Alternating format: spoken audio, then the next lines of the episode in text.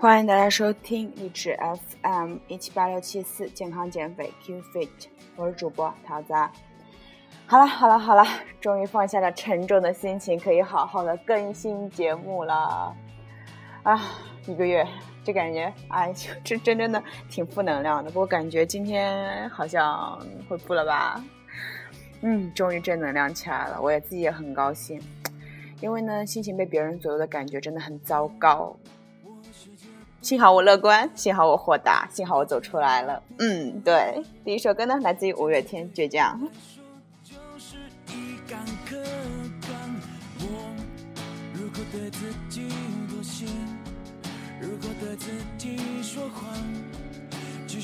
我觉得呢，以后我更新节目的话，我不想用 VDJ 先把所有的歌串起来。嗯，我会一首一首播，然后再说一下歌名，嗯，省得你们找了，对不对？因为虽然很多歌大家都耳熟能详，但是还是想说一说，因为毕竟这也是我很喜欢的呀。啊，超级喜欢五月天，不仅是因为我有个好朋友，特别好的朋友，他虽然有点多愁善感吧，但是我都能接受。他心情不好的时候，我也都会安慰。嗯，对。因为呢，他也很懂我啦。水瓶座有点忽冷忽热，虽然也会吵架，但是他依旧在我身边。嗯，大家呢也要感谢那种明明知道自己的很多缺点还能不离不弃的朋友，那才是真正的朋友嘛。那么本期节目呢，我们先分享第一篇文章，同样来自于易跑网。呃，这篇文章呢，就是不仅是献给说。怎么说？呃，其实也有这篇文章送给我的一个跑友。他说呢，我我我在跑步的时候跟他说我是我说我是女神经，然后他说其实我是女神啊，我就特别开心。这篇文章送给他，来自于跑网，更科学才能更持久，献给减肥路上的小白。为了减肥而运动是大众的刚需，可是。艰苦奔跑在路上的胖小白们，你们通过跑步真的减肥了吗？无法持久，也许是胖小白们跑步的最大痛苦。可是大家想过为什么无法持久吗？总结起来，无非是两点：跑得太难受，毫无乐趣；单调枯燥的跑步，加上随之而来的喘不上气、迈不开腿，胖小白纷纷倒在了励志减肥的路上。如何破解这一难题？跑步减肥难道真的这么难吗？带着这个问题。然后就给出了一个最理性、最实用的解答。第一呢，一上来就跑步，十有八九会失败。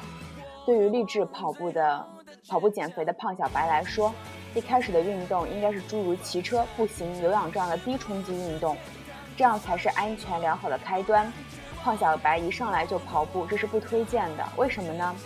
因为肥胖人群呢，相比于体重正常人群，通常更容易出现下背部和下肢关节问题。这是中年肥胖人群身上最为常见，一旦开始跑步，往往会因为跑步带来的高冲击力而加重肌肉关节疼痛。而从步行这样的低强度开始，不仅容易接受，而且可以逐步改善体能，为跑打下基础。美国呢一项针对新兵的研究发现，由于有平民转化为士兵，突然增加了运动量，也就是每天两到四小时的军事体能。训练每周累计七小时的行军和四小时的跑步，结果呢，超重新兵运动损伤发生率明显高于体重正常的新兵。其中呢，百分之六十五发生慢性劳损，百分之三十五呢发生了急性损伤。所以呢，对于胖小白来说，一开始就跑步会大大增加发生运动损伤的危险，需要从低。冲击步行，逐步过渡到跑步，这才是最减会减肥的做法。更何况呢，胖小白普遍的心肺功能较差，没跑出去多久呢，就上气不接下气，这也会大大挫伤运动的积极性的。所以总结来下来说，第一点就是一上来就跑步，十有八九会失败。如果是体重超重人群呢，我们建议是从低强度开始，不要一上来就跑步，我们可以先走后跑哦。这首歌呢，来自于 Gala，《追梦赤子心》。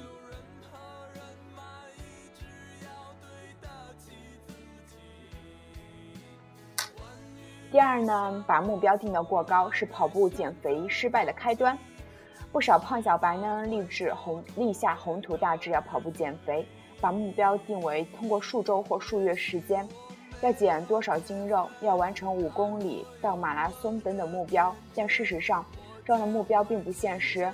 如果说胖小白包括那些希望恢复身材的产妇、面临健康危机的中年人、久坐。不动的白领们，他们事实上并不清楚如何开始跑步，更不清楚如何为一场比赛而进行准备。一上来就盲目跑步的话，很容易发生肌肉或关节损伤，从而被迫放弃跑步。对于胖小白来说呢，最初的目标设定应该是预防运动带来的损伤和建立更加积极的生活方式，这将对长期控制体重奠定基础。所以呢，建议胖小白一开始设立的目标不应该过于具体，而应该聚焦于三个方面，分别是体重开始呈现下降趋势，避免受伤和享受跑步这一过程。而类似于完成一定距离跑步或者以一定配速跑步这样的目标呢，应该是第二位的。所以呢，第二个原因就是把目标定得过高了，是跑步减肥失败的开端。我们要一步一步来嘛，像蜗牛一样。第三，胖小白如何开始跑步？对于已已经习惯久坐的胖小白，开启自己的跑步，面临的最大问题呢是拖着沉重的身躯，让自己的关节承受很大的负荷，这会大大增加发生关节受伤的危险。事实上呢，国际上对于肥胖人群如何开始跑步，并没有可供循环的步骤和方法。就一般情况而言，最佳方式是从走路开始。慢慢过渡到走跑交替，这样既安全也有利于持久。不必羡慕从你身边呼啸而过的苗条男女，对你来说，现在走是为了将好更将来更好的跑。当然，走跑交替对于胖小白来说，也是一种非常有吸引力的跑步方式。最常见的错误开始方式就是一上来就狂奔，这样你距离结束也不远了。所以呢，要循序渐进。第四。在最初阶段，小步幅快走也是个不错的选择。研究显示，无论在任何速度下，胖小白走步或者走路或者跑步的消耗量、热量消耗量都要大于体重正常的人，因为他们需要付出更多肌肉努力来移动身躯，这对于消耗脂肪来说当然是件好事情。当然，速度越快，胖小白关节受到的负荷也就越大，这就是鱼和熊掌不可兼得。速度越快，越有利于。消耗脂肪，但是速度越快呢，关于受伤的冲击力越大，越容容易受伤。怎样才能既有利于消耗脂肪，又减少关节受压呢？适当减少步幅步时是一个好方法，也就是小步快走。研究显示呢，将步长缩短百分之十五，可以增加百分之四点六的能耗，同样更有利于减少关节受到的冲击力。所以呢，小步幅快走。从小步幅快走开始。第五，慢速缓坡走不伤膝是减肥的好方法。假如呢胖小白无法适应快走或者存在一些关节疼痛的话，跑步机上上坡或者缓坡爬山也是一种不错的选择。这是不是和很多人告诉胖子们别爬山，爬山伤膝大相径庭呢？爬山伤膝指的是指爬楼梯。爬台阶，在速度比较快的情况下，不是任何爬山都一定意味着增加关节负荷的。下面呢，这首歌来自于温岚《屋顶》。为什么选择这首歌呢？因为喜欢哟。OK，继续。有一项呢研究测试了速度为1.8到4.3公里每小时爬坡爬坡，坡度呢为0到9的不同速度坡度组合受到的冲击力。结果发现呢，当快走速度为六点三每小时，嗯，坡度为零小时时，人体所受到的地面冲击力是最大。以较慢的速度在缓坡上行走，反而能减少关节负荷。当坡度达到六度，肌肉用力才会明显变大，并导致小腿胫骨感觉不适。所以呢，缓坡慢速步行。建议坡度不要超过六度。这些数据提示我们，以比较慢的速度在较缓的坡度上行走，不会伤害膝盖，更有利于减肥。不要再相信爬山相期的片面说法。但是记住呢，爬山速度不要太快。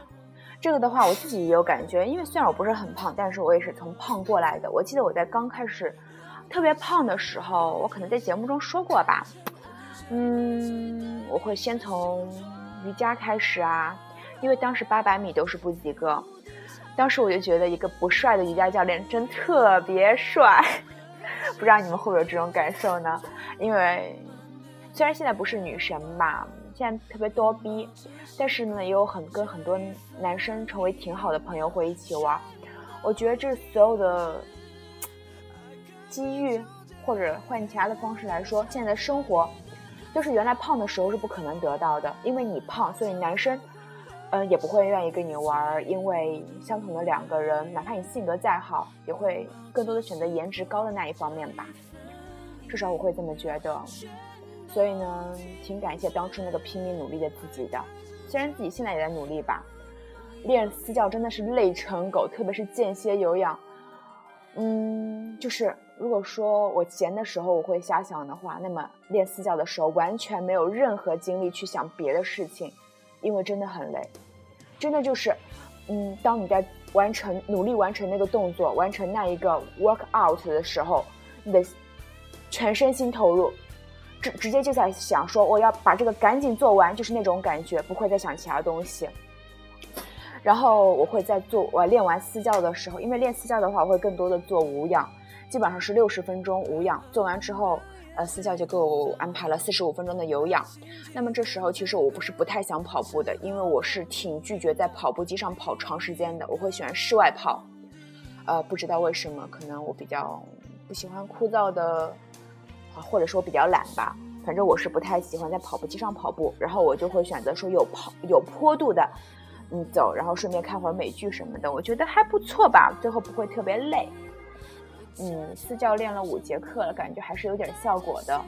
唉，下午又要练腿了，每次练腿都感觉自己萌萌哒，练完一次疼五天，还能有比他更萌的事情吧？应该没有了。不过，唉，一切都是为了更好的自己吧，加油！如果不加油呢，怎么能让前任后悔呢？对不对？别理我，我是逗逼。OK，我们讲第六个。嗯，现在呢，我们同样在那个话题，更。科学才能更持久。献给减肥路上的小白的第六点：如何实现从走到跑？对于年轻的胖小白又没有关节疼痛，在一段时间步行适应后，如果想要增加运动强度，那么就可以尝试由走到跑的转换。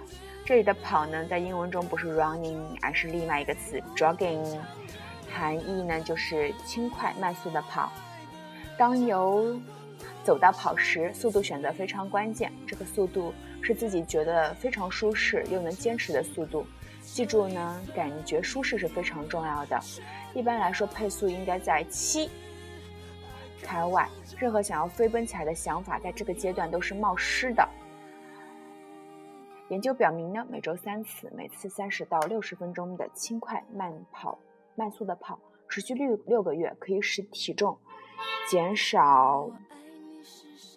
百分之九。当然，为了防止劳损，一旦胖小白开始跑步，每跑一次应当休息一天，也就是隔天跑步最合适。假如存在关节问题或者是严重肥胖，更要慎重选择什么时候开始由走到跑。可以采取踩单车的方式，同时呢，热量也要保持好，不要超过一千二百到一千五百大卡，因为三分吃三分练七分吃，永远记住三分练七分吃。我就是一直没有记住这一点，所以减到现在还是胖。但是我觉得所有的经历都让自己变得更好。但是我也不希望我们走这么多弯路，对不对？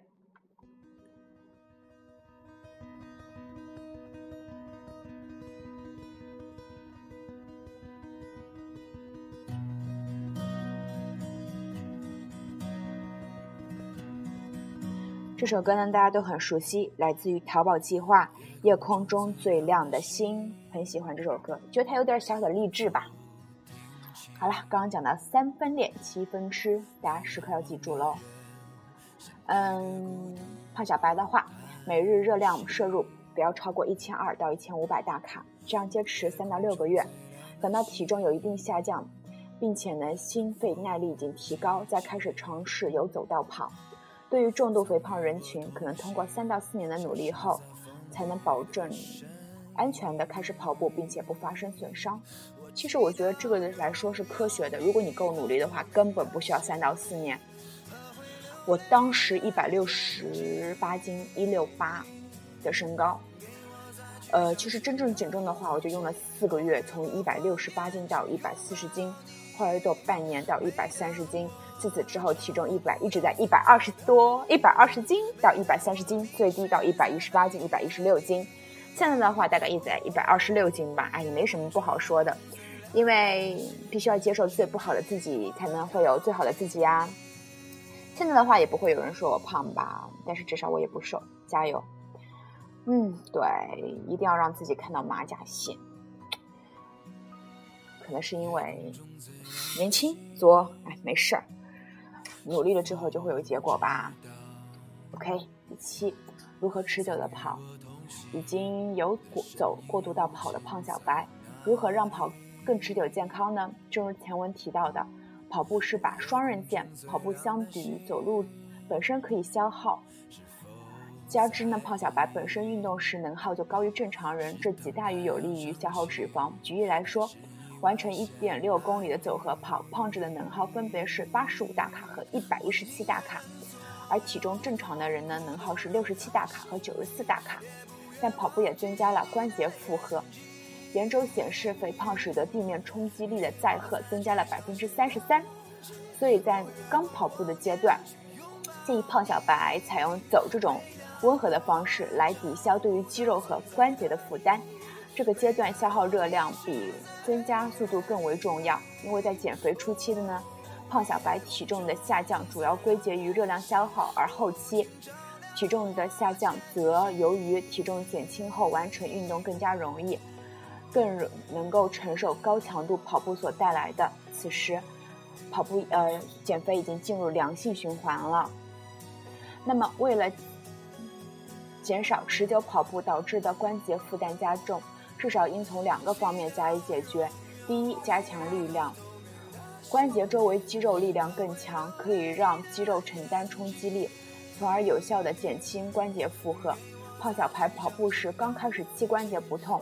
跑到中后程开始出现疼痛，主要就是因为肌肉疲劳后力量下降，丧失了对于关节的保护能力所致。应当加强力量的部位包括脚踝、小腿、髋外展肌群、大腿前侧和躯干力量。第二，为了预防损伤，当胖小白可以比较长时间的跑步时，不要飘飘然就贸然增加跑量或缩短配速。一个稳妥的增加运动量的方式是每周跑量增加不要超过百分之十，比如本周累计跑量是十公里，下周跑量也最多增加到十一公里。增加更多只会让关节处于受伤危险之中。另外呢，胖小白跑步建议隔天跑，以便于让肌肉和组织有更多的修复时间，这对于减预防损伤来说也是很有意义的。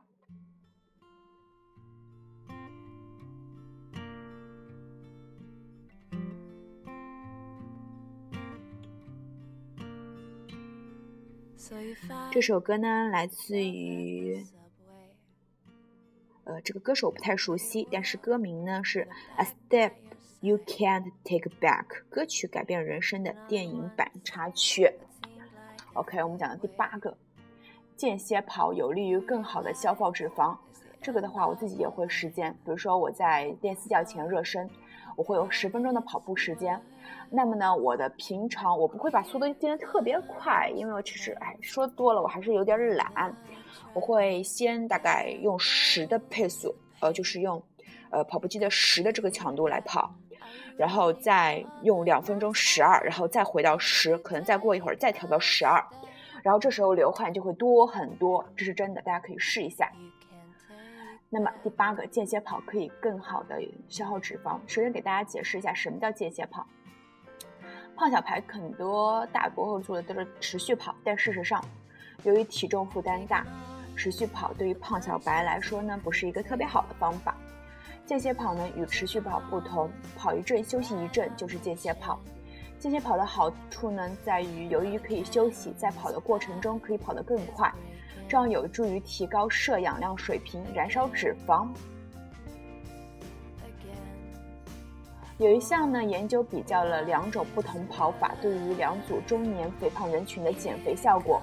一组在跑步机上以百分之九十的最大心率完成四分钟上坡跑加三分钟休息的循环，总计跑四十分钟；另一组呢是在跑步机上以百分之七十的最大心率完成四十七分钟中的持续慢跑，在每周三次，总计十六周跑步结束后，两组肥胖人群呢体重下降程度相同，但是呢采用间歇跑的这一组人群耐力水平提高幅度更大。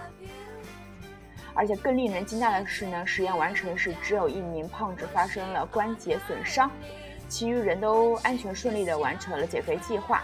也就是说明呢，科学正确的跑步计划呢是不会导致胖子们受伤的，但前提是你得科学啊。第九呢，就是胖小白跑步如果真的发生了关节疼痛，一个跑步计划的成功之处呢？呃，不在于发生伤痛和乐于其中，而伤痛会摧毁这一切。你就想，其实我们觉得，我觉得说减肥来说，健身来说，更多的把它当成一种生活习惯嘛。就像是我一天不健身，我就会感觉难受。就像别人说的，健健身会上瘾。虽然有些时候呢，感觉健身没有气氛，健身房人特别少，或者就是下雨啊，就根本不想去健身房。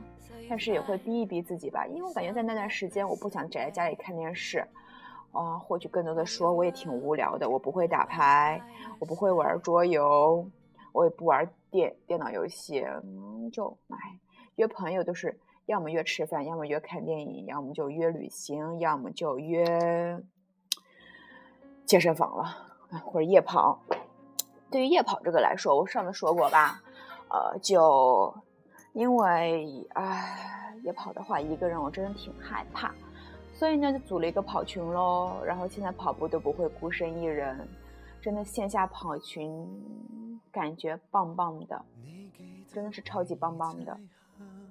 嗯，一个想法，我是那种挺有执行力的人，有一个想法我就会去做它，我不会考虑太多，不会想有的没的，我真就会直接去做它。而事情的发展呢，往往跟我想象的一样，不是那么的好，但是也不糟糕，至少自己想要的都做到了。对，如果是你一个人坚持不了跑步，那是一个跑群试试。虽然你会发现跑群里的大部分人都不会出来跟你活动，但至少会有几个人跟你一样，你再也不用孤单的跑步了。对，特别是当你如果是妹子。建议夜跑带个人喽，说不定跑着跑着还跑出感情了。当然我就是开个玩笑而已了。我是不太喜欢跟自己差不多的人的交往，因为我感觉那样子不会太有意思吧。啊，可能是我喜欢虐自己，不要理我。OK，第十总结：为了跑步而减肥是大众的核心刚需，但是呢，目前还没有。关于肥胖人群应该如何跑步的科学指南，胖小跑胖小白跑步要围绕三点：减轻体重、避免受伤和乐于其中，而不是将其视为炼狱。建议胖小白在跑步开始时要先加强力量，这对于增加关节承受负荷的能力，避免受伤是至关重要的。一上来就错误的跑步是减肥失败的开端。胖小白应该从非冲击性的走路开始。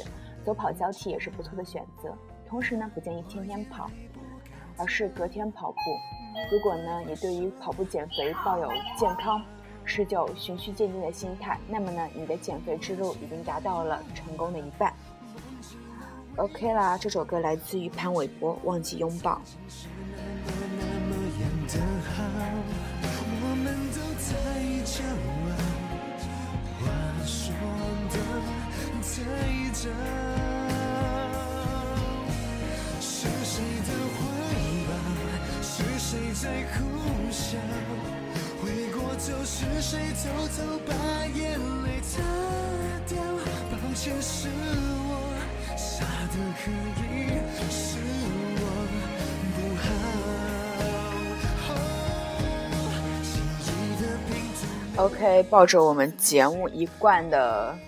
呃，健身加唠嗑的一个风格吧，嗯，跟大家讲讲来自于微博跑步心情。我觉得他说的特别对，就是当伤心、痛苦、负面情绪爆棚时，做这些事可以缓解自己。第一，删微博、删微信、删空间。这个我自己会做吧，但是我觉得可能还是有点无聊加加 加幼稚。第二呢，你好，这里有你的快递。这个的话，我觉得还是得控制，因为怎么说，有些人会觉得说购物是一个很好的发泄方式，但是我觉得更多的时候，当负能量爆棚的时候，多看看书吧。第三，忙是药治百病。这个的话，我会有体会，因为当你会喜欢瞎想的时候，如果你忙起来，那你就没有时间想了。第四，洗衣服、打扫卫生、整理房间，看到整齐亮堂的房间，心情就会明朗很多。我不是特别喜欢整理，但是每次整理的话，还是整理的挺挺整齐的吧。第五，抄佛经，特别特别静心。啊，我觉得我现在还好吧。我有一段时间我。我奶奶早上都会放在南无阿弥陀佛，然后我就不用闹钟直接起来了。第六，理发最好短一点，那清爽的感觉让你觉得世界一新。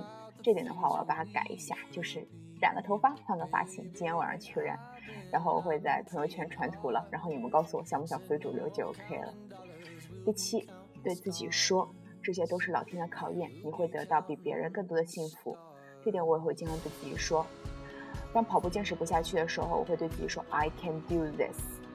嗯，当有些负能量的时候，我会对自己说 “I deserve better”。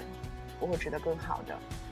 第八，默默的在床上躺着，能哭就多大哭一场，累了就睡一觉，醒来后还是酷炫的我。好吧，这女汉子都这么做。这首歌呢，来自于 Run Republic，《Counting Star》。这首歌呢，我经常作为我的单车音乐，棒棒的感觉。第九，和有正能量的人聊天，这样他们不仅不会被你影响，还会给你满满的正能量。其实这点的话，我会有一些感觉，就是，其实我觉得，嗯，负能量的话不一定要传染给别人，自己消化掉就好了。第十，找一家平时想吃又舍不得舍不得吃的店去大吃一顿，把肚子撑炸。我觉得这个有点极端，不行，我们不能这么做。我们可是在减肥的，好吧？不减肥怎么能让前任后悔呢？对吧？所以这点我们还是把 pass 掉吧。第十一，坐公交从头站坐到底站，看着窗外的世界，好像在看到别人的人生。这点可以有，我下次尝尝试一下好了。第十二，平时坚持呢每周三次三十分钟以上的有氧运动，负面情绪来了，自身会有很好的抵抗力。这点的话，我觉得也是棒棒哒。坚持运动会。分泌多巴胺，然后就会让自己感觉很开心啊。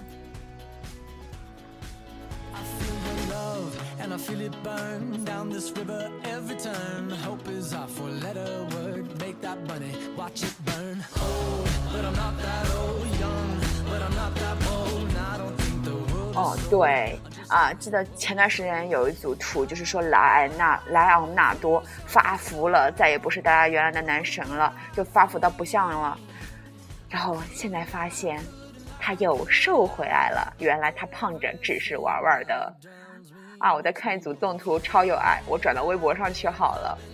发现瘦下来还是男神，还是当初的 Jack Jack M Rose。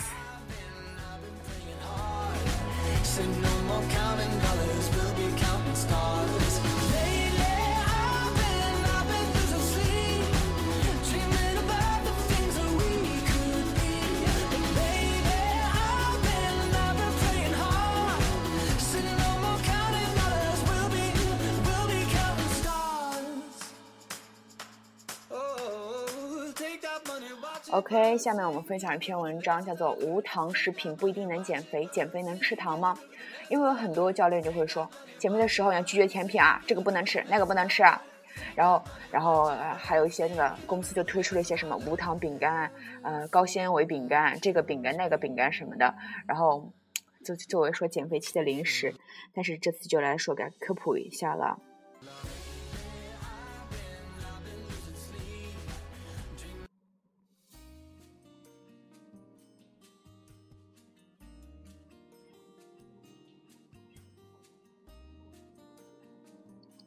嗯，来讲讲啊，碳水化合物就是糖分、脂肪和蛋白质是最重要的三大功能营养素。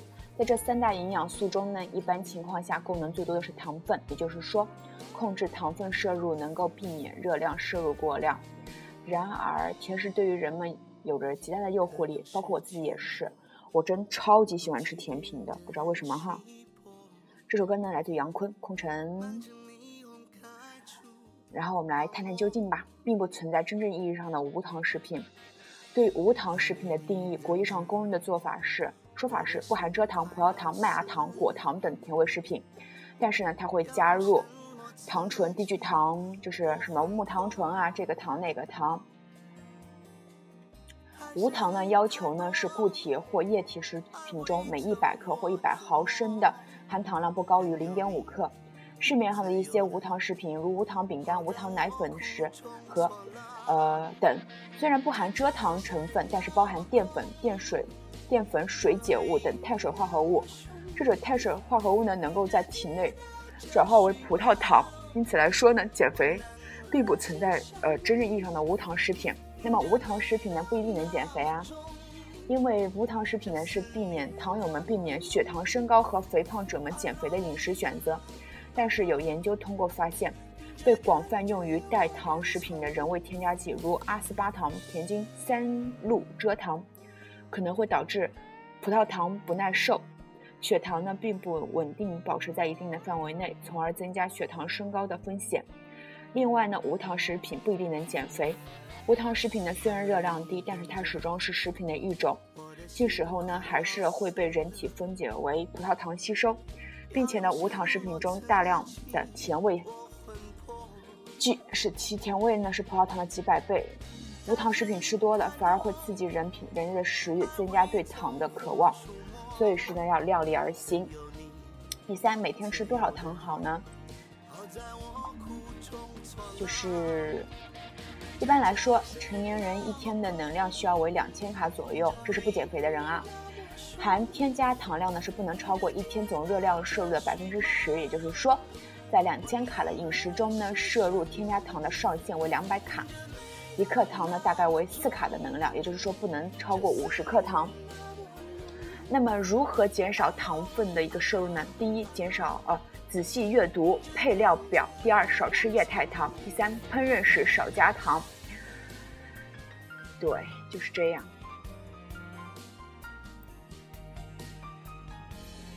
然后呢，我们继续讲讲无关健身的，来自于五十二条建议。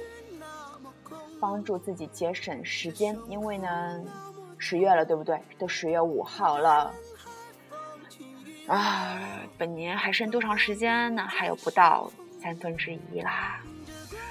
那么我们还有很多计划要做，对不对？那么时间很少，我们如何把这些计划都完成呢？OK，来提高行动力。五十二条建议：第一，计划，每天下班前呢，把明天需要的需要做的需要做的事情。急缓一缓急程度排列写下，并且定下每项需要的预算时间，作为明天的写工作计划。第二，每周每个月的最后一天检查下一阶段要做的事。第三，旅行或借度假的十天前要把要做的事情写一份清单，逐渐处理。第四，督促自己按照每天的工作计划做事，尽量不要脱离计划。第五，每隔两周检查一次。哪有事情进展的太缓慢，甚至停顿下来检查一检查一下，是否有未知情况出出现，还是自身的问题？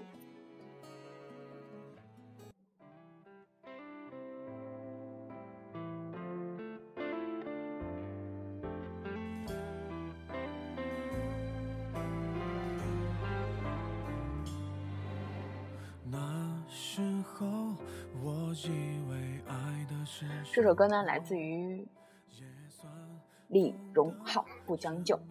OK，我们继续讲整理。第一，把要做的事情马上写下，随时查看。第二，不要凡事都要用电脑，有的时候用手做比电脑更快，用手吧。第三，积存的文件、书信记录、杂志甚至杂物，只会增加收拾、整理、寻找、堆叠的时间。问题的起因呢，在于购买或存放时都没有好好想清楚是否需要。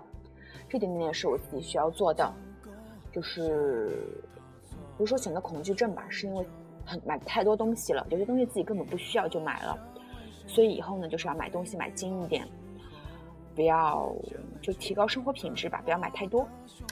第四，每件东西呢都应该有安放的地方，比如特定的柜子和箱。常用的桌子呢是使用它们的地方，而不是安置于它们的地方。第五，做一个有四十四格的文件袋，其中有三十一格呢代表一个月的用的每一天，十二个代表未来的十二个月，一格代表明年。所有需要在将来处理的事呢，都可以用纸写下来，存放于在这个文件夹里。第六，把自己重要证件的号码及相关资料记录在一张纸上。然后交往，第一，把命运放在自己的手上，不要让别人支配你支配你的时间，而觉得无可奈何。第二，浪费二十分钟总比浪费两百分钟好。处于对自己、对别人都没有贡献的场合，想方设法早点告退。第三，把校友会或其他或没有收获又没有贡献的吃喝聚会的次数减半。第四，多年关系又没有急需联络的人，可以用明信片维持联系，言简意赅。第五，学会对不够重要的事或人说不，以掌握自己运用时间的主动权。第六，利用午饭或者喝咖啡的时间去促进人际关系或者轻松讨论。然后谈话，第一，与人见面或者开会，先表明大家对实现的看法再开始。第二，避免做出多少时间都可以之类的大方表现。第三，一些琐事，不要太多时间做出决定，先简单讨论，若还未有结果，可跟随他人的意思。或者接受第一个出现的合理选择。第四，可以用电邮或短信的，不要用电话；可以用电话的，不要见面。第五，每次说话前先思考如何只用两句话说出你的意思。练习一段时间，你会发现自己说话的能力大大进步，不用再繁长松散。第六，说话时先出出你的结论，若大家同意，便可继续；若有人不明白或者不同意，你才有需要做出解释或说明。第七，永远不要在还未清楚了解的任务时接受和离开。然后到控制，第一，预先控制每件事所花的时间，便能在一段时间内完成的比别人多的事情。第二，如果所计划的时间不够完成一件事，那么先处理其他，其中最重要的那个部分。第三，同一事情只做同一时间只做一件事，在做的时候把整个事整个人的。精神、能力、意念全部放在这件事上。第四，把每件重大的事情分割为几件小事，小事呢比较容易控制和完成，因而整件事也会更加的容易完成。第五，对于新闻呢，无需花更多的时间去了解或吸收，因为数小时后便不更新了，便不新了。第六呢，每天预留一到两个小时。空白时间呢，去处理突然出现的事情；如果没有呢，把预留时间用于学习或进修上。情绪，第一呢，有情绪时喝水和做运动；第二，每天进至少进行二十分钟的运动，保持身体健康和头脑清醒敏捷；第三，当体重、精神、当体力、精神或情绪不好时，不要做重要的思考和决定，把决定的时间推到明天早上。给自己多一点时间去推敲思量，这也是我自己需要做的。因为我往往在心情不好的时候会发泄到别人身上，然后别人就会很难受，就会觉得我不好。对，其实负能量自己消化吧，因为毕竟每个人都会有负能量啊，忍住，不要去发泄到别人身上。第五呢，在睡觉前一个小时内不想不做与工作有关的事情。能够与失眠睡睡眠失觉，睡眠质量更好。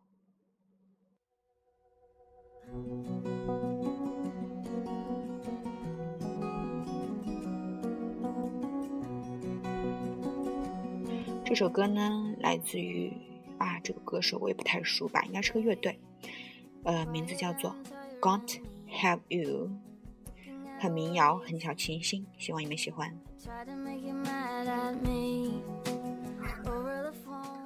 OK，第四呢，啊，第五，瑜伽或者静坐能够帮助一个人保持更平静的心境、更清醒的头脑。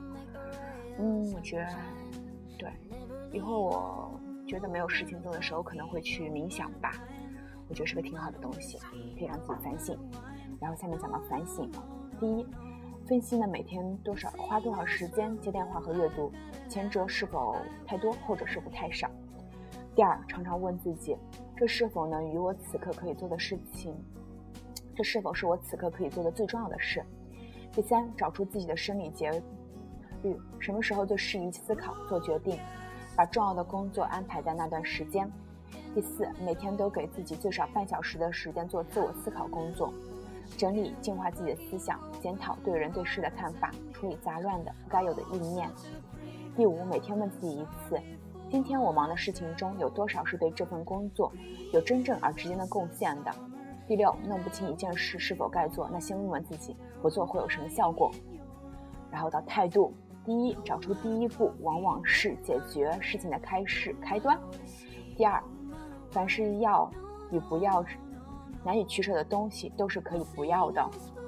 第三，事情是无从补充的，时间是无从补充的资源，因此用于每一件事上的时间都应该视为一种投资。因而呢，应该要求有合理的回报率，比较两件事之间的取舍，也可凭此决定。第四，对不懂的事情说我不懂，对不明白的事情要说我不明白，并且请求解释。第五，不要回避必要的工作，主要去找寻它，面对它是最省力的方法。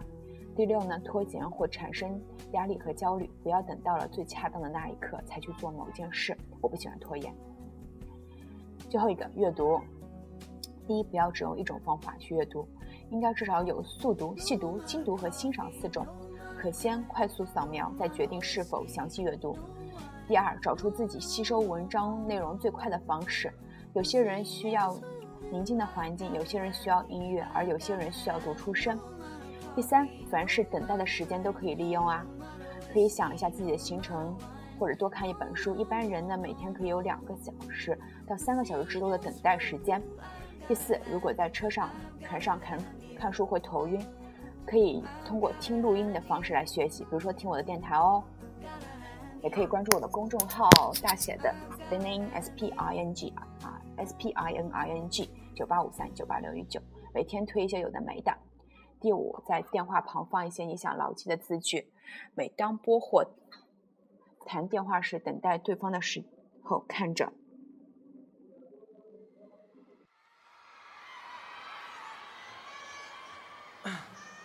OK，倒数第二首歌来自于周杰伦，《蜗牛》，很励志这一首歌，对不对？但是呃，我觉得呃蛮有意义的一首歌。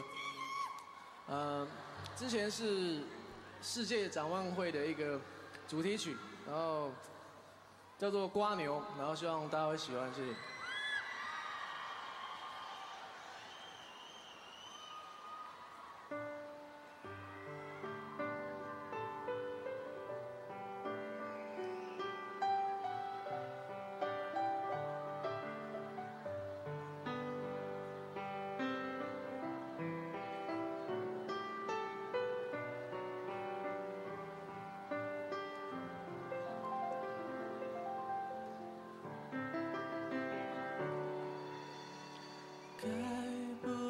歌下重重的歌，寻找到底哪里有蓝天？随着轻轻的风，轻轻的飘，历经的伤都不感觉疼。其实听到这首歌的话，其实我想说一句话。我自己体会到的，不知道你们会不会这么想，就是圈子不同，何必硬融，委屈自己，难为别人受苦。每个人都有自己的生活圈子吧，对，不必硬融。这句话也送给我自己了。OK，好像到了午饭时间了，好吧，那我们分享最后一个吧，就是。颠覆三观，全脂酸奶更有助于减肥，营养均衡才是养生之道。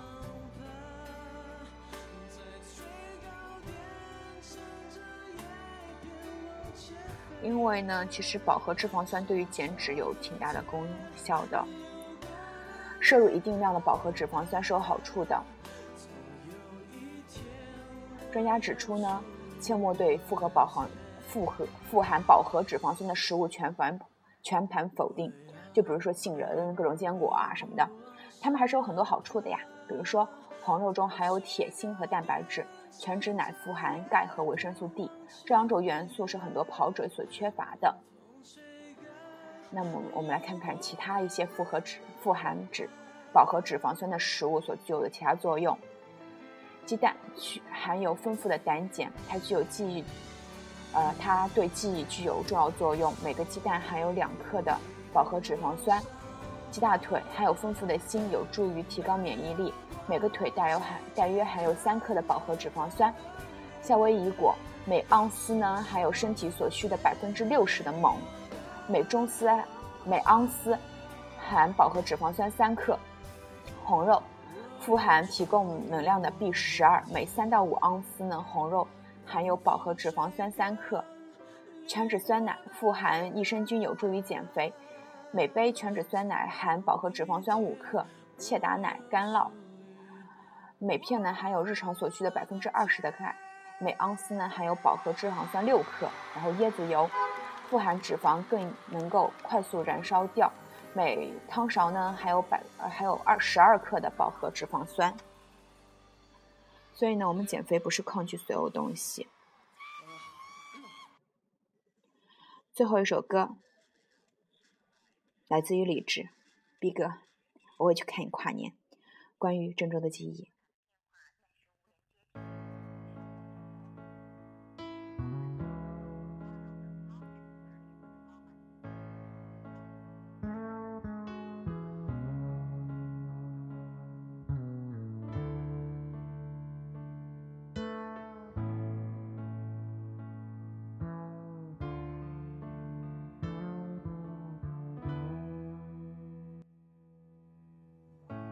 真正我知道的不多，为了爱情曾经去过哪里？多少次在火车上路过这城市，一个人悄悄地想起他。他说他喜欢郑州冬天的阳光。巷子里飘满煤炉的味道，雾气穿过他年轻的脖子，直到今天都没有散去。关于郑州，我想的全是你，想来想去都是忏悔和委屈。关于郑州，我爱的全是你，爱来爱去不明白爱的意义。关于郑州，只是偶尔想起，现在它的味道都在回忆里。每次和朋友说起过去的旅行。说我曾去过哪里？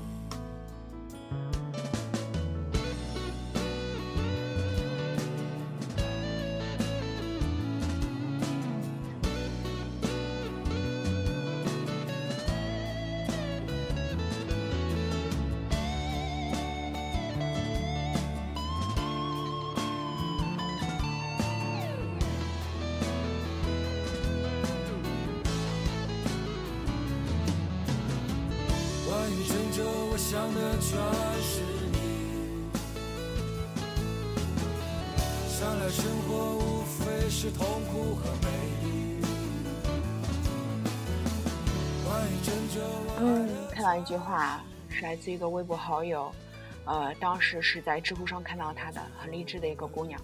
她发了一句话，叫做“按照自己的选择来生活，是送给自己的最好礼物”。这句话也送给你们哦，按照自己的选择来生活，变成更好的自己。有情有义有时有迷。那么我们这期节目也就到这边结束啦，嗯，我们下次再约，OK。有问题找我微博微信私信公众号 ok 都 ok 的 ok